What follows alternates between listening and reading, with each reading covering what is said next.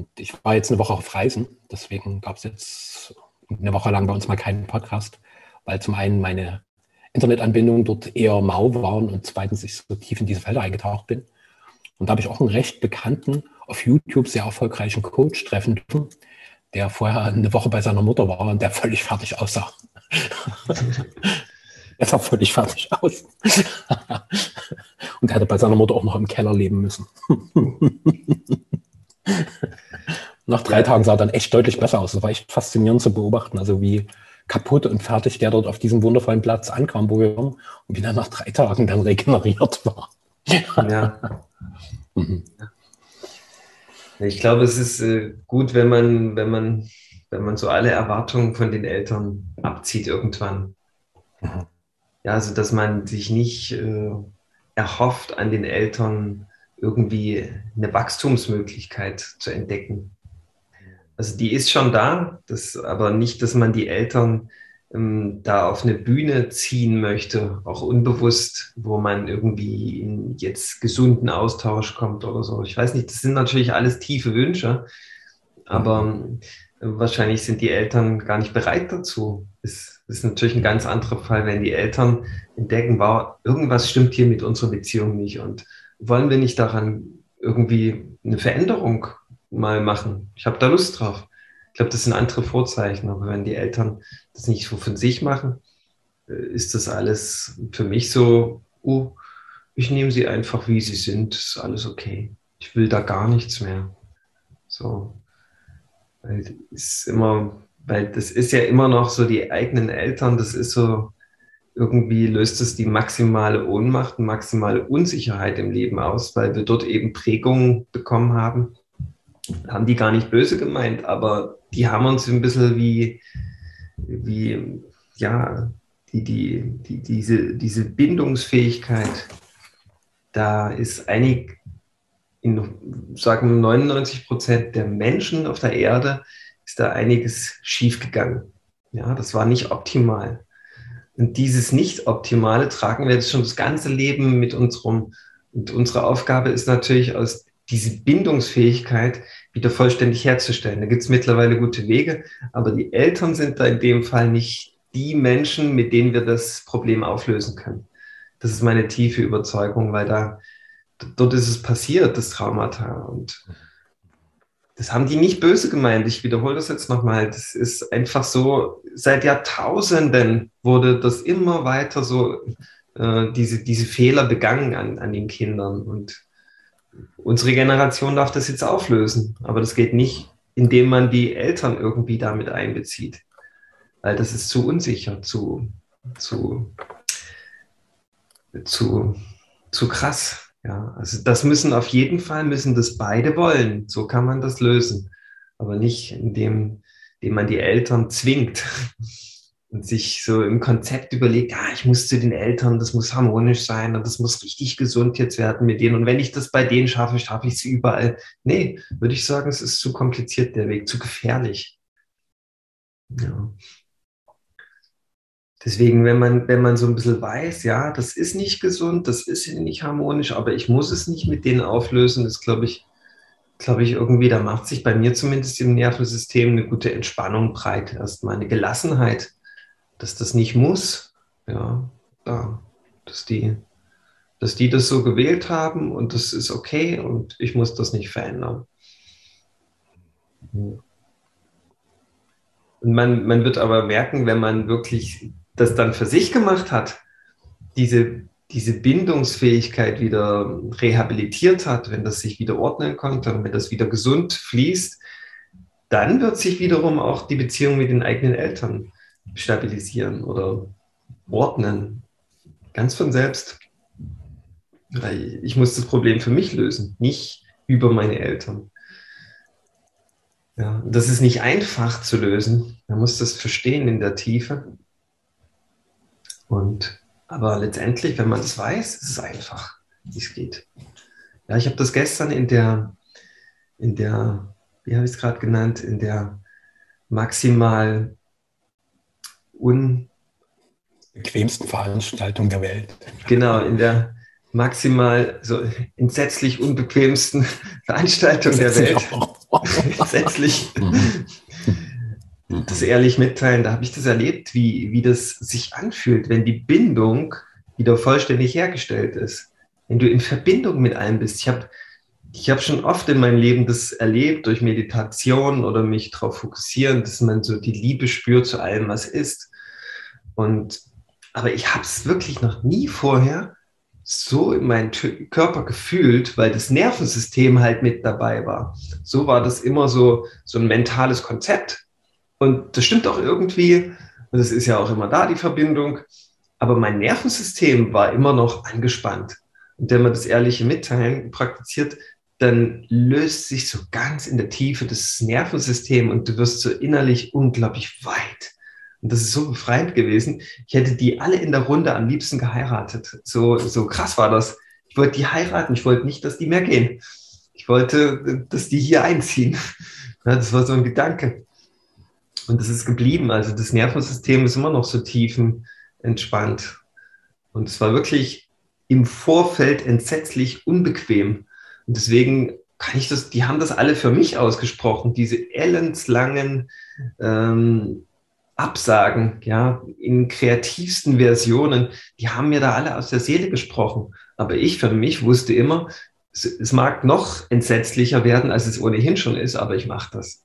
Ich mache das. Ich wusste das so tief und das hat sich echt gelohnt, weil währenddessen ist es erstmal fast noch entsetzlicher, aber indem man es ja aussprechen kann, wird es entmachtet und erlöst sich sofort. Und äh, die Wirkung entfaltet sich dann so nach und nach im Nachhinein erst, wie, wie, wie gut und befreit sich das dann anfühlt. Und echt eine ganz großartige Erfahrung für mich.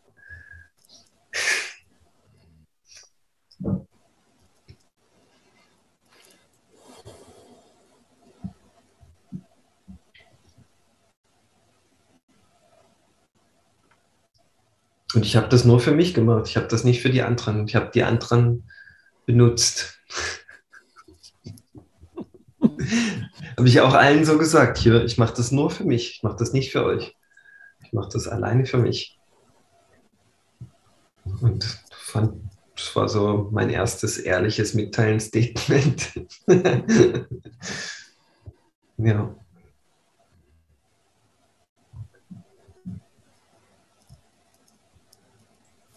Jo, es ist eine großartige Zeit, in der wir leben.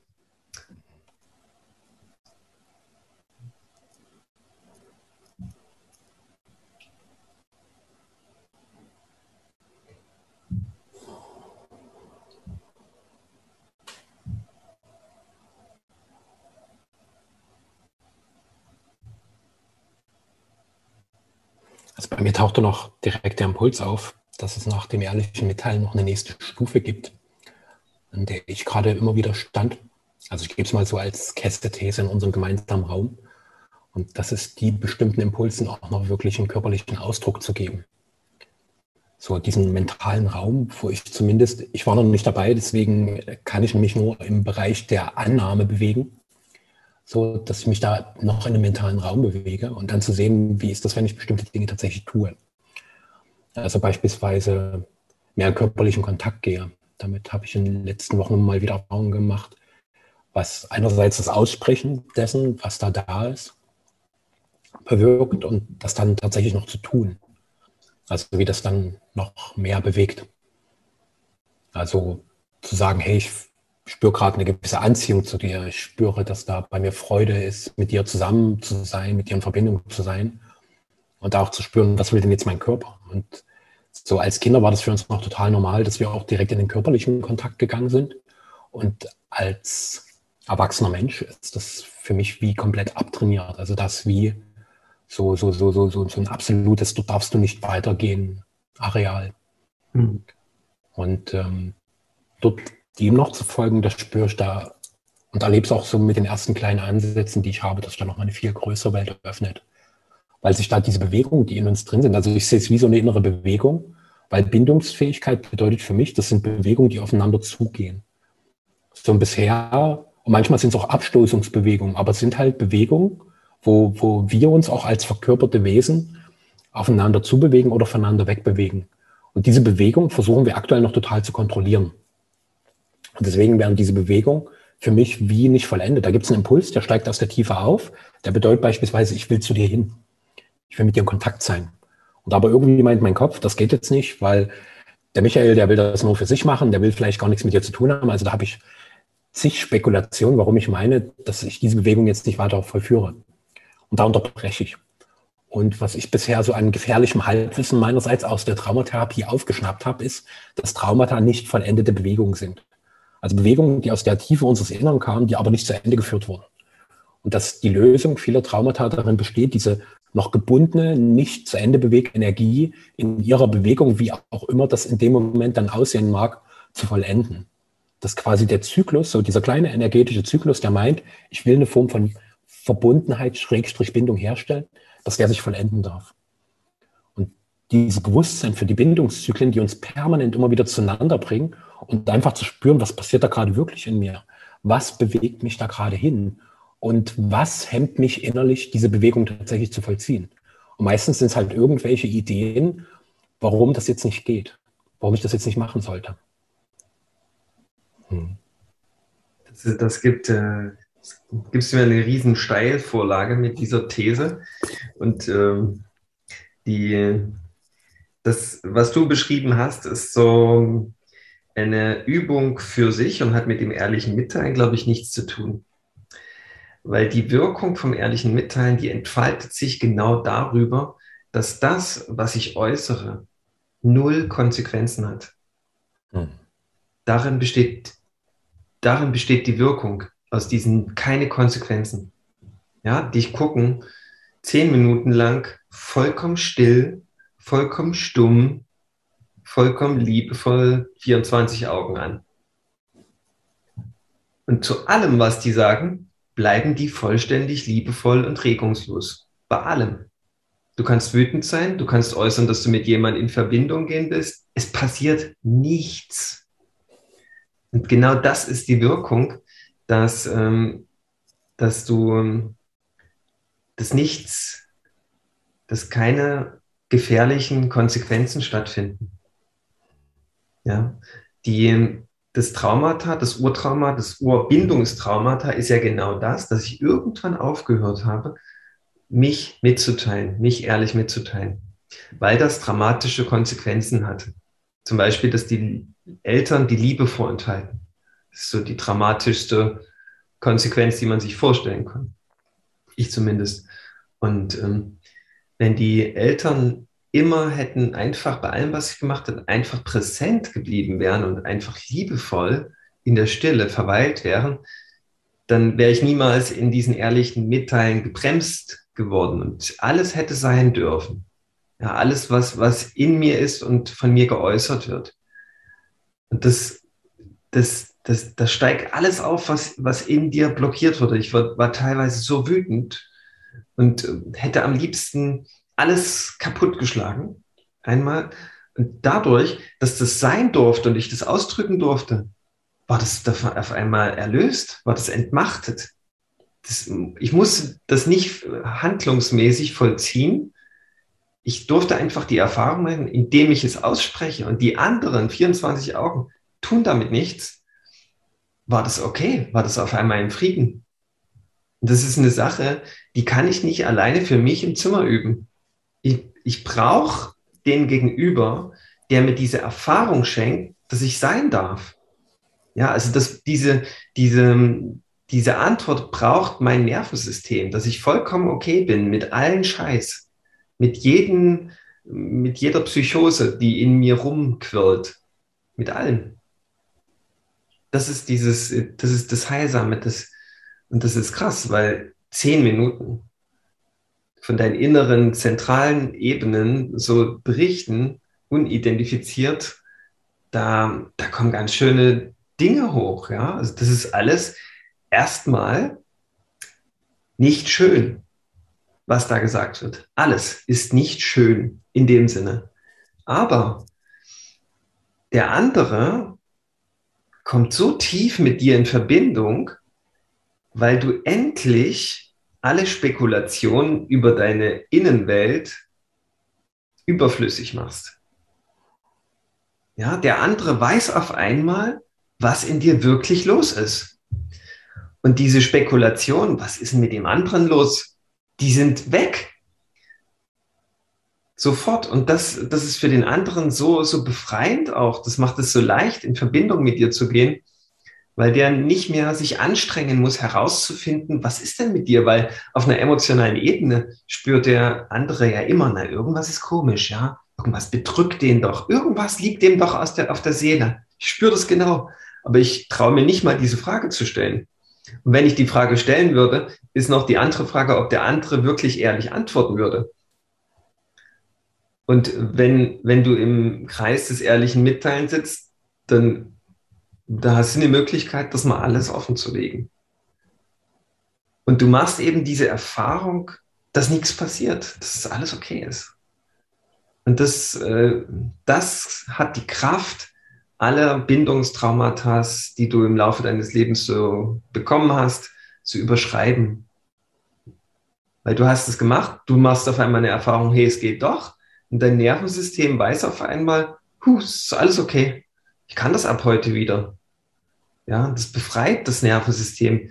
Ich habe das jetzt auch in den letzten Wochen zum ersten Mal in meinem Leben begriffen. Da gibt es den Körper und es gibt das Nervensystem.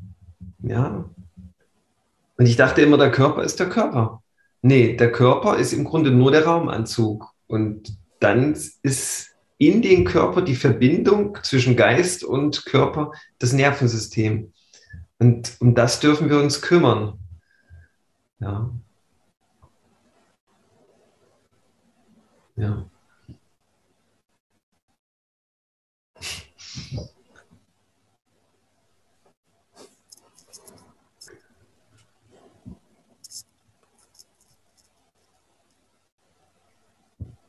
Was ich so als einen wesentlichen Schlüssel bei dir raushöre, also es sind eigentlich mehrere, ist so zum einen, gibt es ja zumindest bei mir immer, wenn jemand was sagt, so diese Idee, dass das, was der erzählt, eine Konsequenz haben muss.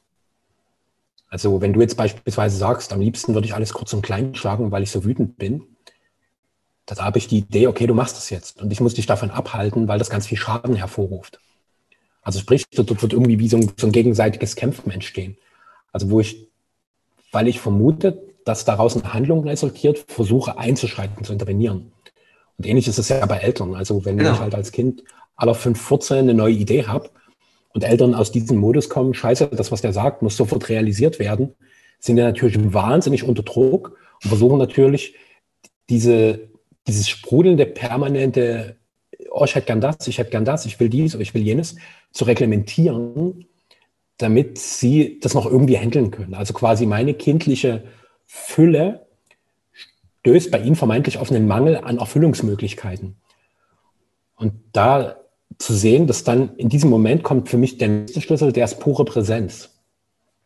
Und Präsenz ist eine ziemlich große Qualität, die für mich ein relativ schmaler Grad ist zwischen, ich bin wirklich präsent, ich bin mit dir in Kontakt und ich tue so, als wäre ich in Kontakt und in Wahrheit ignoriere ich dich. Und gerade dieses mit Schweigen gestraft zu werden, kennen, glaube ich, sehr, sehr viele aus unserer Kindheit so. Diese Ignoranz, irgendwie zu fühlen, die anderen sind da, aber die haben so wie die inneren Verbindungen zu mir gekappt. Und ich bin allein gelassen. Und für mich ist eigentlich so das tiefste Bindungstrauma das Verlassenwerden. So, weil Liebesentzug ist schon hart, aber Verlassenwerden ist noch krasser, weil dann klar ist, denn dann besteht nicht mehr, mehr die Option auf Liebe, weil wie auch, sind ja alle weg. Mhm. Und verlassen werden ist halt für uns in den ersten vier, fünf Lebensjahren definitiv tödlich. Also das sind wir in unserem Überleben total gefährdet. Mhm. Und dieses tiefe Bindungstrauma des Verlassenwerdens ist meine Beobachtung in meinem eigenen Lebensweg und auch ganz oft in meinem Umfeld, dominiert all unsere Beziehungen, wo wir ganz, ganz viele permanente Selbstunterdrückung, Selbstsabotageakte realisieren um ja nicht irgendwie mit dem Risiko des Verlassenwerdens konfrontiert zu werden. Mhm. Und das kannst du in all unseren Verbindungen beobachten, sei es in unseren sogenannten Liebesbeziehungen, im Arbeitskontext, in Freundschaften, also wie viel wir tun, damit wir ja nicht verlassen werden. Und für mich ist das der direkte Weg in die maximale innere Unfreiheit. so, wo ich mich auch so weit von meinen eigenen Bedürfnissen entfernt habe, dass die mir nicht mal mehr bewusst sind. Weil meine Beobachtung ist, wenn ich Menschen frage, was ist dein wahres Bedürfnis, haben die meist überhaupt keinen Kontakt dazu. Also noch nicht mal so, dass sie mir das vorenthalten wollen, die haben einfach keine Verbindung dazu. Es ist wie kein Anschluss unter dieser Nummer. Da kommt einfach nur piep, piep, piep, piep, piep. Leerzeichen, da ist nichts. Und diese Verbindung so zu diesem inneren Wesen wieder aufzubauen, zu den Bedürfnissen da glaube ich, ist das, was du beschreibst, so wie ein Raum, wo diese Bedürfnisse einfach erstmal alle in den Raum übergehen dürfen. Und das Wundervolle an dem Raum der Stille, der Raum des Nichts ist, da gibt es keine Wertung, da gibt es keine Probleme, da ist ja nichts. Das ist ja leer, genau genommen. Aber genau genommen stimmt es ja nicht. Das ist nur leer für unsere normalen rationalen Aspekte. Tatsächlich ist es das, was auf eine ganz magische Weise Transformation und Wandlung ermöglicht. Aber auf einem Level, was noch für mich irrational und gleichzeitig erfahrbar ist, so wie du es gerade beschreibst. Und die irrationale Wandlungserfahrung ist wahrscheinlich das, was wir gerade maximal auf die Tagesordnung unserer Gesellschaft heben dürfen. Ja. Ja, da fällt mir viel ein zu dem, was du gesagt hast. Ich fange mal damit an. Ähm, ähm, was mir noch gekommen ist, warum es nicht notwendig ist, auszuagieren. Weil diese Dinge, die du aussprichst, aussprichst beim ehrlich mitteilen, sind alle relativ. Ja, das klingt jetzt wie, als wenn ich ein Wissenschaftler wäre, aber es gibt tatsächlich keinen besseren Begriff dafür. Relativ zu dem, was du wirklich bist. Du bist nicht deine körperlichen Sensationen, du bist nicht wirklich dein Gefühl, du bist nicht wirklich deine Gedanken, wie zum Beispiel das kleine Kind, was gerne Hubschrauber fliegen würde. Wie zum Beispiel mein Sohn wünscht sich seit einem halben Jahr einen Hubschrauber. Und so wie du das gerade beschrieben hast, würde, würden die Eltern sagen, na überleg dir mal, wie teuer das ist überleg dir mal, wie groß der ist. Ja, das können wir uns niemals leisten. Ja, und jetzt überleg mal, was du wirklich willst, Junge. Ja, es, es geht ja nur darum, dass er darin gehalten wird, in diesem, dieses Bedürfnis auszusprechen. Diesen Gedanken. Es ist ja nur ein Gedanke. Ja, und wenn er diesen Gedanken äußern kann, ist alles getan. Das darf sein, dass du diesen Gedanken hast. So könnte man sich denken, muss man gar nicht aussprechen. Man könnte sagen, du darfst das wollen. Natürlich, du darfst das wollen. Ja. Mal sehen, wann der Raum dafür da ist, könnte man noch sagen. So zum Beispiel in dem Flugzeug, wenn das keine kleine Kind in die Badewanne will, könnt, kann man sagen, ja, du darfst in die Badewanne, aber hier ist nicht der Raum. Ja. Und das versteht das Kind. Aber so absolut zu sagen, nee, das geht nicht, das ist nicht möglich, das machen wir nicht, ist scheiße. Ja. Und indem man entdeckt, dass alle diese drei Ebenen, diese, ja, diese drei Hauptzentren im, im Sein, wenn die alle sein dürfen, entdeckt man, dass das alles gar nicht wirklich wichtig ist. Das ist relativ. Relativ zu dem, wer das beobachtet. Denn der, der das beobachtet und benennt, ich würde sagen, das ist eine viel interessante Spur hin zu dem, was absolut ist, was, was du wirklich bist. Du bist diese, diese, diese Hülle, die das beobachtet, was da in dieser Hülle drin ist. Ja, und das ist, da fühlst du dich dann verbunden, weil wir sind zu sehr in, identifiziert mit diesen drei Hauptzentren in uns. Wir denken, wir sind der Wunsch, ein Hubschrauber sein haben zu wollen. Oder wir, wir denken, wir sind der Wunsch, jemand anderen äh, zu umarmen. Aber das sind wir ja gar nicht. Und das ist genau das Ding, was dann passiert. Du bist auf einmal viel mehr identifiziert mit dem, was du wirklich bist. Du machst dich im Grunde nur leer, indem du das aussprichst.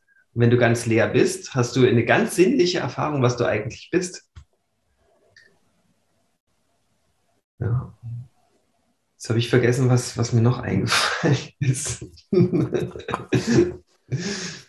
Genieß die sinnliche Erfahrung. mhm. Mhm. mhm.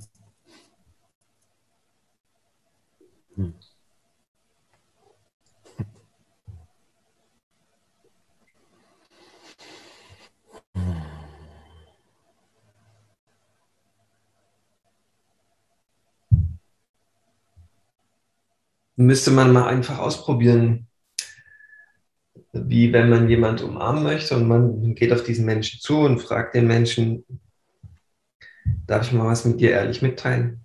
Ich habe so diesen Gedanken in mir, dass ich dich gerne umarmen würde.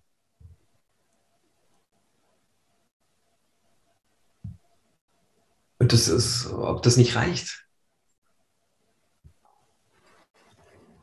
Also was, was, das kann man nicht vorherdenken, was dann passiert.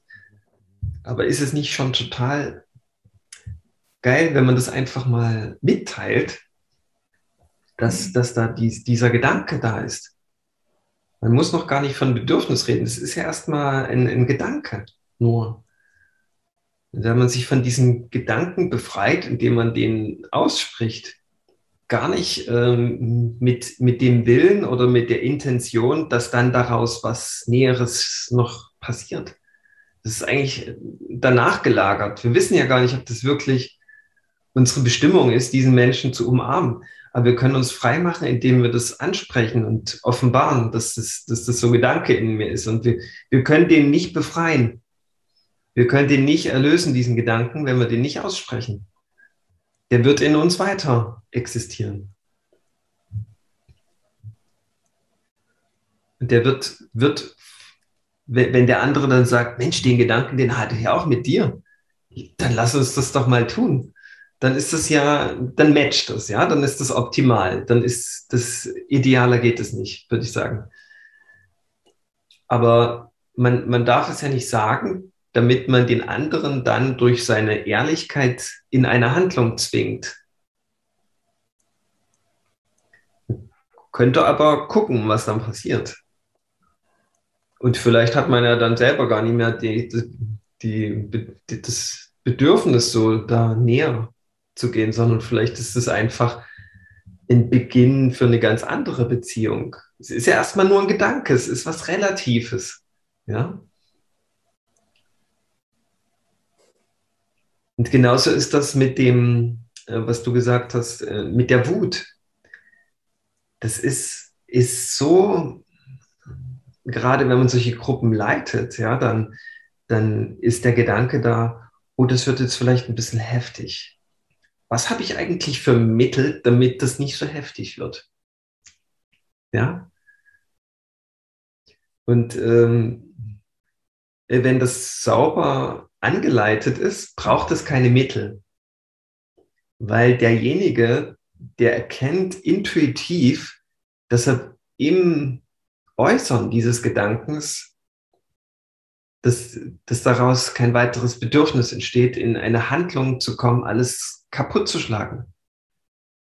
Weil das kleine Kind, das wollte vielleicht auch einfach nur sagen, du so wie du bist, bin ich jetzt extrem wütend. Das ist jetzt in mir. Ich bin jetzt so wütend.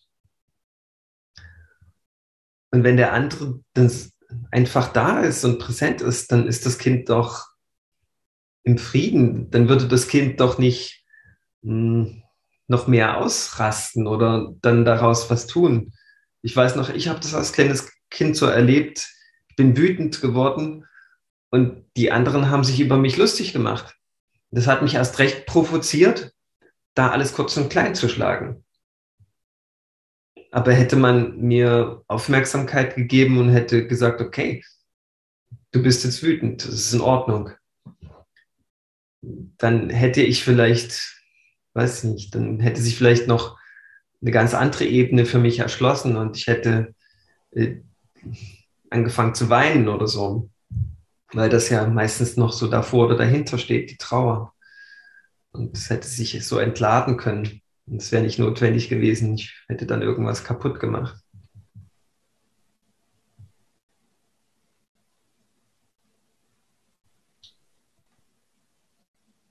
Ich weiß nicht, ich habe meinem Vater mal gesagt äh, im Restaurant, dass ich wütend bin.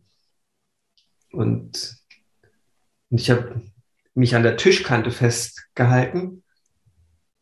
Und ähm, mein Vater hat dann zu mir gesagt, beiß rein. Im Restaurant. Dann habe ich reingebissen in die Tischkante. Und das tat mir so weh. Ja, ich habe mir gefühlt meine Zähne dabei zerbrochen. Und das hat mein, ja, das hat die anderen wie amüsiert. Und das habe ich nicht verstanden. Das habe ich nicht einordnen können. Da habe ich mir beim nächsten Mal ein besseres Mittel überlegt. Ja, wie, wie ich die anderen mehr schocken kann. Und ich habe ich hab dann angefangen, in mein Wasserglas zu beißen und habe das äh, Wasserglas zerbissen. Ja, das war so mein nächstes. Und dann war, dann war erstmal Schock bei den anderen. Da, das, da, das war so angemessen. ja, aber das war natürlich auch eine Selbstverletzung, die, wo ich gemerkt habe, das ist auch nicht so der Weg.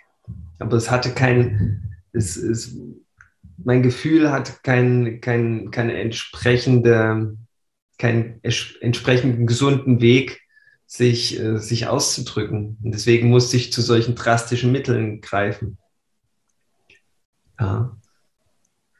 Und ich denke, das ist einfach, das Nervensystem ist bereits entlastet, wenn man das mitteilt. Ja, da geht die Energie wie aus deinem Körper raus. Das ist wirklich, man einfach sagt, ich fühle Wut. Das macht man nicht in der Gesellschaft. Das ist, das ist so ein No-Go. Man sagt nicht, man will permanent, ist man bemüht, in dieser Gesellschaft zu tun, als wäre alles in Ordnung. Und das ist, das ist äh, wie Handbremse ziehen und Vollgas fahren. Das ist, genau. Und da ist mir jetzt noch gleich eingefallen, was, äh, was mir noch eingefallen ist zu, zu dem, was du gesagt hast. Es gibt, es gibt ja noch andere Dinge, die das Bindungstraumata auslösen können, neben diesen Weglaufen. Und das ist mit Sicherheit das verbreitetste. Ein anderes ähm, auslösendes Element ist zum Beispiel, dass der andere übergriffig wird, dass er mich verletzt und schlägt zum Beispiel. Ja, wenn das Kind wütend wird und irgendwas kaputt macht, kriegt es eins über den Kopf zum Beispiel.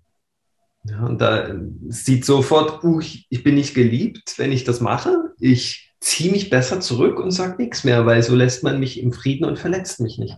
Das ist eine ganz einfache Handlung, die dann das Kind vollzieht. Was auch sehr beliebt ist, ist Betäubung. Ja, wenn sich die Eltern wegbeamen durch Drogen. Das ist auch sehr krass. Ja, wenn die aus der Bindung sozusagen rausgehen, indem sie durch Betäubung nicht mehr mit sich selbst verbunden sind und demnach auch überhaupt nicht mehr bindungsfähig zu mir sind. Ja, das ist auch eine fiese Sache. Eine andere fiese Nummer, die, die gerade in der Businesswelt oder in der Arbeitswelt sehr verbreitet ist, ist Manipulation. Es findet ja keine wirkliche Verbindung statt, äh, wenn ich permanent manipuliert werde. Ja, wenn jemand ständig was will und deswegen freundlich ist, das ist, da ist keine Bindung möglich. Ja, das ist nur ein Machtspiel. Das ja. Aber dieser, diese, diese Sache zum Beispiel, man wird verlassen, der andere geht einfach weg, weil es gerade schwierig ist. Ja, und der geht weg, das ist ein vollkommen unterschätztes äh, Bindungstraumata, ja. Und da, wenn man dann das jemand erzählt, dann, ich weiß noch, ich habe das so oft erlebt, dass man dann Alkohol getrunken hat. Ah, das müssen wir mal wegspülen, das musst du vergessen. Und so, das ist so vollkommen hilflose Ansätze, damit einen Umgang zu finden. Ja.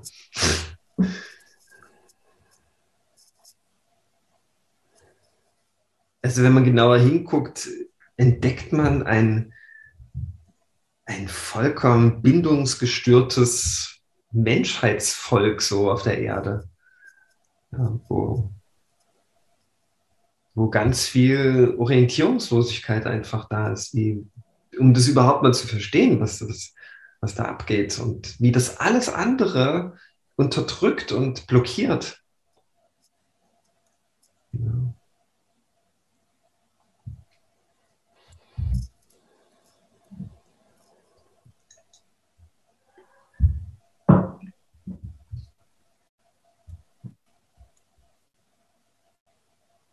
Also für mich eine sehr interessante Beobachtung war, das war vor einigen Wochen, da hat mir ein sehr enger Freund gesagt, dass er sich nach mehr Verbindungen sehnt und gleichzeitig nicht weiß, wie.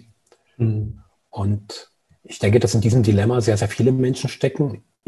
Also ich weiß nicht, ob wir es auf den ganzen Planeten ausdehnen können. Also ich für meinen Teil kann es nur für, für mein Umfeld, für diese Gesellschaft, in der ich lebe, sagen, wo ich so einfach beobachte, wie groß die Sehnsucht nach wahrhaftiger Verbundenheit ist. Und die ist aber teilweise schon so gefiltert und so runtergedimmt, dass, ja, dass es ganz tief im Unterbewussten so lebt. Dies, dieses Bedürfnis nach wirklich verbunden sein. Und das beginnt viel, also steht ja auch verbunden sein. Also, dass ich sein kann, wie ich bin, in Verbindung mit anderen Menschen. Und so eine ganz tiefe Angst, die sich bei mir auch zeigte, war, die sich auch eine Aussage, die für mich sehr schockierend war, zusammenfassen ist, die da ist, wenn ich bin, wie ich wirklich bin, dann verlässt du mich. So, und das ist ja was ganz, ganz tief in uns drin lebt. Und deswegen wir, also zumindest ich für meinen Teil, ich spreche mal konsequent für mich, ich mag nicht so eine Kollektivierung, weil ich weiß ja gar nicht, ob das bei den anderen Menschen so ist. Ich vermute es ja nur. Oder unterstelle es ihnen. Also bei mir ist es so, dass ich halt deswegen mein Umfeld sehr genau scanne. Sehr genau beobachte, was, was brauchst gerade, damit die anderen mir zugewandt sind, damit Verbindung entsteht und damit Verbindung stabil bleibt. Und gleichzeitig gibt es in mir aber auch einen Anteil, der provoziert das, so um zu sehen, wie stabil ist die Verbindung wirklich. So ist es nur, wenn es Friede, Freude, Eierkuchen sind, dann sind alle lieb mit mir und finden mich dufte. Und wenn aber die anderen Anteile dazukommen, in mir gibt es genauso die wütenden Anteile, die total angepisst sind von dieser Gesellschaft, von den Menschen um mich herum und die oft sich hin, draußen auf einen Platz stellen würden und alle Menschen nur anschreien, was machst du ja eigentlich? Was machst du den ganzen Tag? Und genau genommen gilt dieser Schrei oftmals mir. Und den will ich halt nur nach außen richten, um es halt irgendwie erlebbar zu machen. Und bisher ist ja die Idee, wenn, wenn ich so eine Intensität auch in mein Sein reinbringe, dass die anderen von mir zurückweichen, so wie vor einer Hochrisikoquelle oh Gott, der andere dort hinten, der ist ein Kernreaktor, der jeden Moment explodieren kann und eine gewaltige nukleare Beziehungskatastrophe über sein Umfeld hereinbrechen lässt. Und gerade damit zu sein, mit meiner Intensität, die nicht mehr zu dämpfen. Und die hat halt sehr viel. Also ich habe halt eine große Kraft in mir, die ich immer deutlicher spüre. Und gleichzeitig ist da auch eine große Feinheit. Also es ist wie so ein ganz großes Feld, was sich mehr und mehr öffnet. Und in dieser Feinheit ist halt auch Traurigkeit da ist halt auch eine ganz große Berührbarkeit und manchmal kommt es mir vor wie so eine Übersensibilität, wo ich bei feinsten Berührungen irgendwie merke, oh, da brauche ich nur eine ganz minimale Dosis, so wie so ein Microdosing der Verbundenheit. So, okay, das reicht schon. Nee, das ist jetzt zu viel. Und dort dieses Wesenhafte des eigenen Menschseins mehr und mehr zu erkennen, also ist auch meine Erfahrung, braucht halt Gemeinschaft. Und äh, wir haben schon das ein oder andere Mal, kommt mir wieder in den Sinn, nach unserer offiziellen Podcast-Phase darüber gesprochen, wie wichtig es ist, dass wir mal beginnen, uns mit Gemeinschaft zu befassen. Und genau genommen fangen wir heute damit an, weil wir halt darüber sprechen, wie kann wirklich Verbundenheit entstehen, wie kommt überhaupt erstmal Kontakt zustande. So, wie, wie kommen wir überhaupt miteinander in Berührung? Man nie auf so eine beschissene, oberflächliche, nichtssagende Art, wie das in unserer Gesellschaft noch normal ist. So, wir sind zwar irgendwie miteinander in Verbindung, aber das ist alles total leer. Und es ist keine Lehre, die ich als eine schöpferische Lehre empfinde, sondern es ist eine, die einfach schmerzhaft ist. Die einfach schmerzt. Und die diesen inneren Mangel, den ich in mir trage und den ich auch bei anderen Menschen spüren kann, einfach nur noch mehr verstärkt. Und gleichzeitig erlebe ich ja selber immer wieder, wie schnell das in eine Fülle kippen kann. Dass wir jetzt nicht jahrzehntelang durch irgendwelche wüsten Traumatherapien uns irgendwie durchquälen müssen, sondern der Shift kann sehr unmittelbar passieren. Wenn wir beispielsweise bereit sind, an einem Dienstagabend zu Michael nach Hause zu fahren und statt konstruierte Ausreden zu finden, wirklich zum ehrlichen Mitteilen zu gehen, zum Beispiel. Ja, also ich mache mal einen Vorschlag, wie, wie die Transformation vonstatten gehen könnte. Also wenn ich äh, einigermaßen sattelfest bin und äh, mal einige Schichten von Traumata gelöst habe, könnte ich dazu übergehen, mein soziales Umfeld zu sortieren. Ich habe bewusst nicht aussortieren gesagt, weil das ist ein Prozess, der von selbst stattfindet. Ich konfrontiere einfach äh, äh, alle Menschen in meinem Umfeld mit, mit, mit ehrlichen Mitteilen. Also ich sage einfach alles, was in mir ist und rechne dann damit, dass diese vier Fälle passieren können. Also der rennt weg, der wird grenzüberschreitend, der andere betäubt sich oder der andere versucht mich zu manipulieren. Ja, ich, ich rechne damit und bin damit okay, wenn es passiert.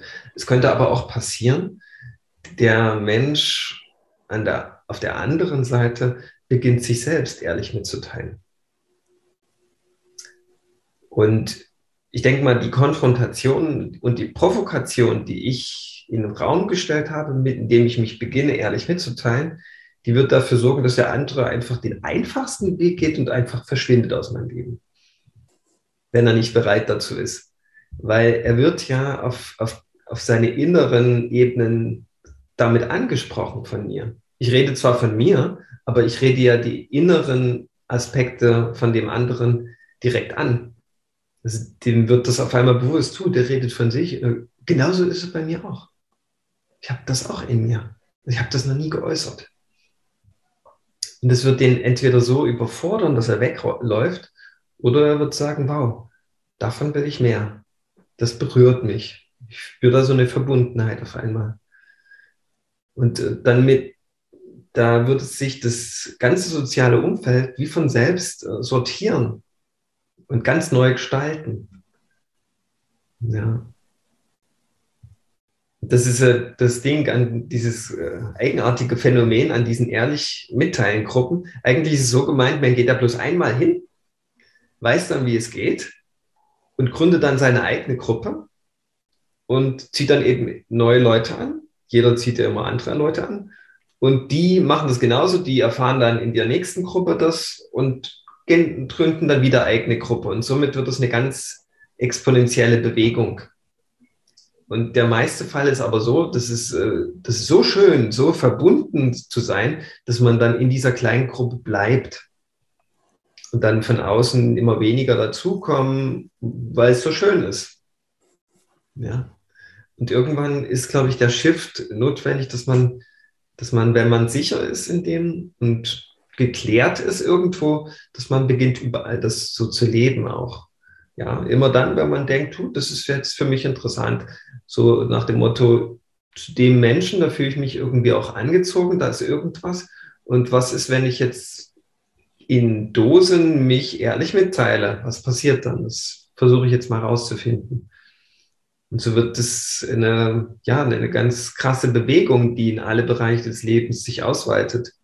Ja. Weil wir haben gestern mal den Fall durchgesprochen im Nachhinein, was würde denn passieren, wenn man das auf Arbeit praktiziert? Da war der erste Gedanke bei fast allen, na dann würden wahrscheinlich 70 Prozent der Leute, die das gemacht haben, erstmal eine Kündigung bekommen. Weil wahrscheinlich rauskommen würde, dass sie gar nicht gern hierher kommen und weil sie das nur machen, weil sie hier Geld bekommen und so weiter.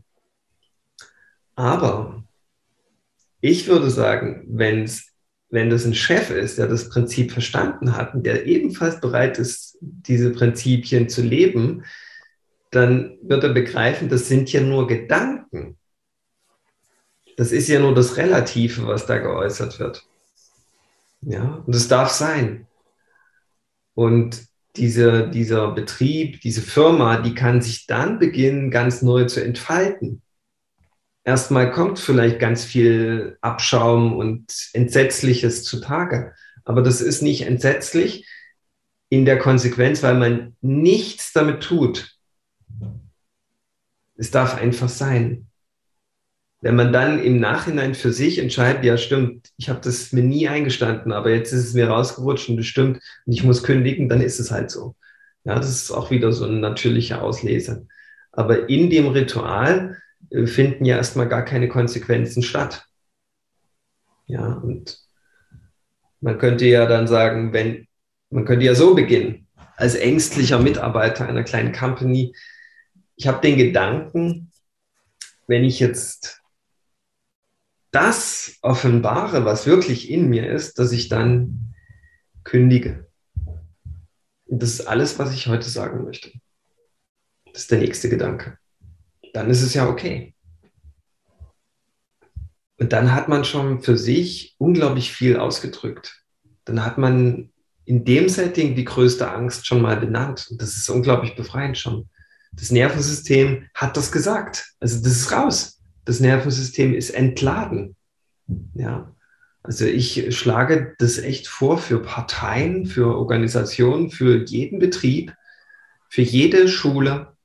Das ist, das ist, ähm, wenn wir uns überhaupt dahingehend bewegen wollen, wirklich Menschheit zu werden, was das Potenzial der Menschheit ist, dann dürfen wir gern diese Technik anwenden.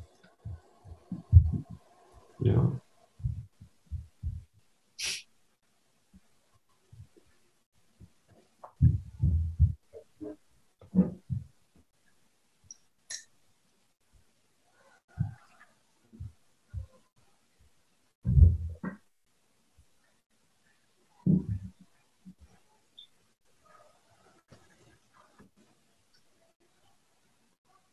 Mir fühlt es sich gerade rund an für unseren heutigen Exkurs. Mhm.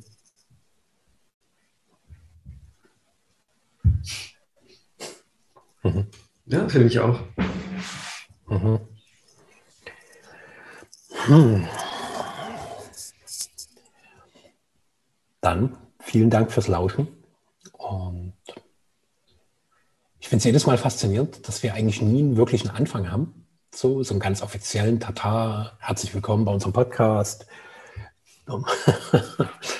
Aber immer ein recht äh, klares Ende, so wie jetzt. Mhm. Also danke dir fürs Lauschen, für das dich berühren lassen. Und möglicherweise gibt es dann eine ganze Reihe von Impulsen, die du einfach mal ausprobieren darfst. Gestatte dir das Experiment. Das Experiment der Ehrlichkeit, der Wahrhaftigkeit und das Experiment von Verbundenheit.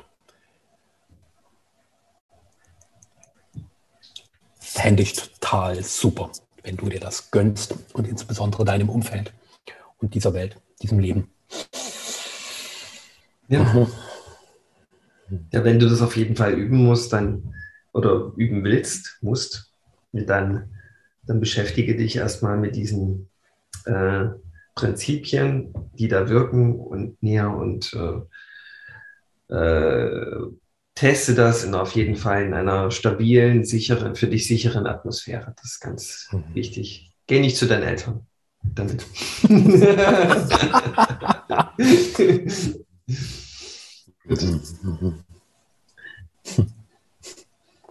Bis zum nächsten. Danke dir.